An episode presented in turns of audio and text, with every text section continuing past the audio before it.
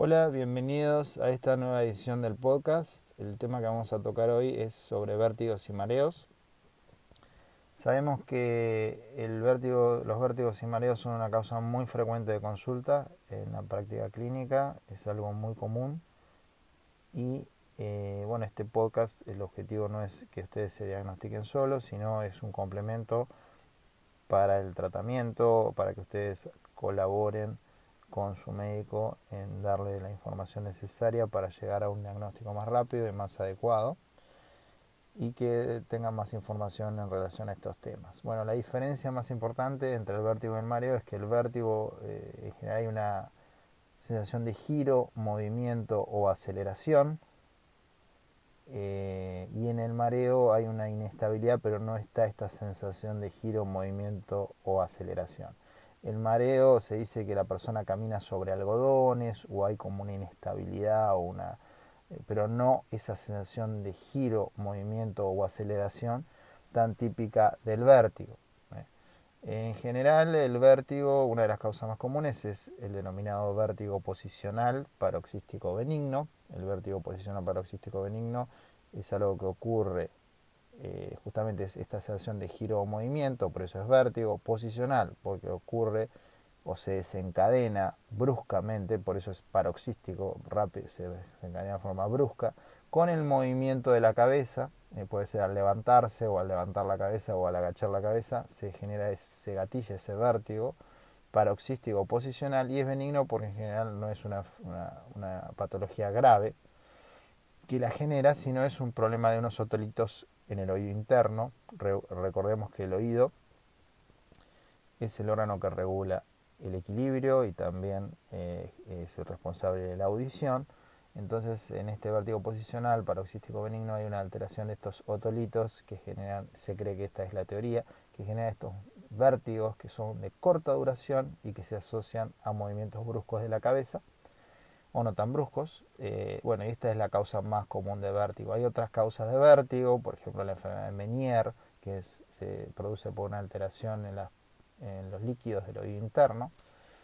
En la enfermedad de Menier en general el vértigo es más prolongado en su duración y suele asociarse a problemas de audición y zumbidos, por ejemplo. ¿eh? O sea, uno puede sentir que escucha menos cuando tiene una crisis de vértigo por enfermedad de Menier y que tiene zumbidos. No siempre ocurre todo esto, pero es una de, eh, de, las cosas que puede presentarse.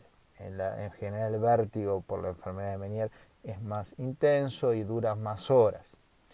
Es importante recalcar que el vértigo muchas veces se asocia a náuseas y vómitos, lo que es, lo hace realmente bastante incapacitante. O sea, el tener náuseas y vómitos es algo que realmente incapacita por completo a la persona porque no se puede hacer nada cuando uno tiene ganas de vomitar. ¿eh? Entonces, realmente el vértigo a veces eh, suele ser muy, muy incapacitante y, y, le genera una gran preocupación a la persona porque piensa que puede tener alguna enfermedad grave subyacente a veces es raro en general. El vértigo la mayoría de las veces es originado por problemas menores, benignos, no graves, pero bueno, en algunos casos puede ser por una patología subyacente más seria, por eso no es, importante la consulta con el médico en cada caso. El mareo, en cambio, no hay esa sensación de giro, movimiento o aceleración. En general no tiene por qué en el mareo haber ah, problemas auditivos asociados y eh, no hay náuseas en general o vómitos cuando uno tiene el mareo, sí el vértigo. ¿sí? El mareo es muy común también, sobre todo en la gente mayor, puede originarse por problemas cardiovasculares, por ejemplo, eh, arritmias o por problemas en la regulación de la presión, a veces medicamentos para la hipertensión arterial pueden desencadenar mareos, eh, por problemas neurológicos, hay que estar atento, siempre problemas neurológicos pueden originar vértigos y mareos. Siempre si hay problemas eh, al hablar, por ejemplo, disartria o problemas para mover la lengua, para expresarse, o disfonía o parálisis, por ejemplo, facial o hormigueos, siempre esos síntomas de origen neurológico hay que referirlos al médico porque pueden dar información valiosa en relación al origen de los vértigos o los mareos. uno de, de los problemas que generan los mareos es eh, la posibilidad de caídas, fracturas y las consecuencias que esto puede tener, ¿no es cierto?, en una persona mayor. Muchas, muchas veces no se encuentra la causa que origina el mareo, el, el, médico investiga por todos lados y es lo que se llama un mareo idiopático, que no se encuentra una causa. Es muy común que ocurra esto, o sea, es muy frecuente que investiguemos a la persona y no encontremos una causa clara que origina el mareo. A veces pueden ser también problemas sensoriales en las personas diabéticas que tienen disminución de la sensibilidad en las piernas. Esto puede ser también origen de mareo, no tanto de vértigo. Eh, en estos casos es recomendable ante una persona que se marea y que es mayor y que tiene riesgo de caerse, hacer una evaluación, por ejemplo, con un kinesiólogo para orientar un tratamiento relacionado a la prevención de caídas, fortalecer la musculatura en las zonas más débiles para ayudar a tener una marcha más segura.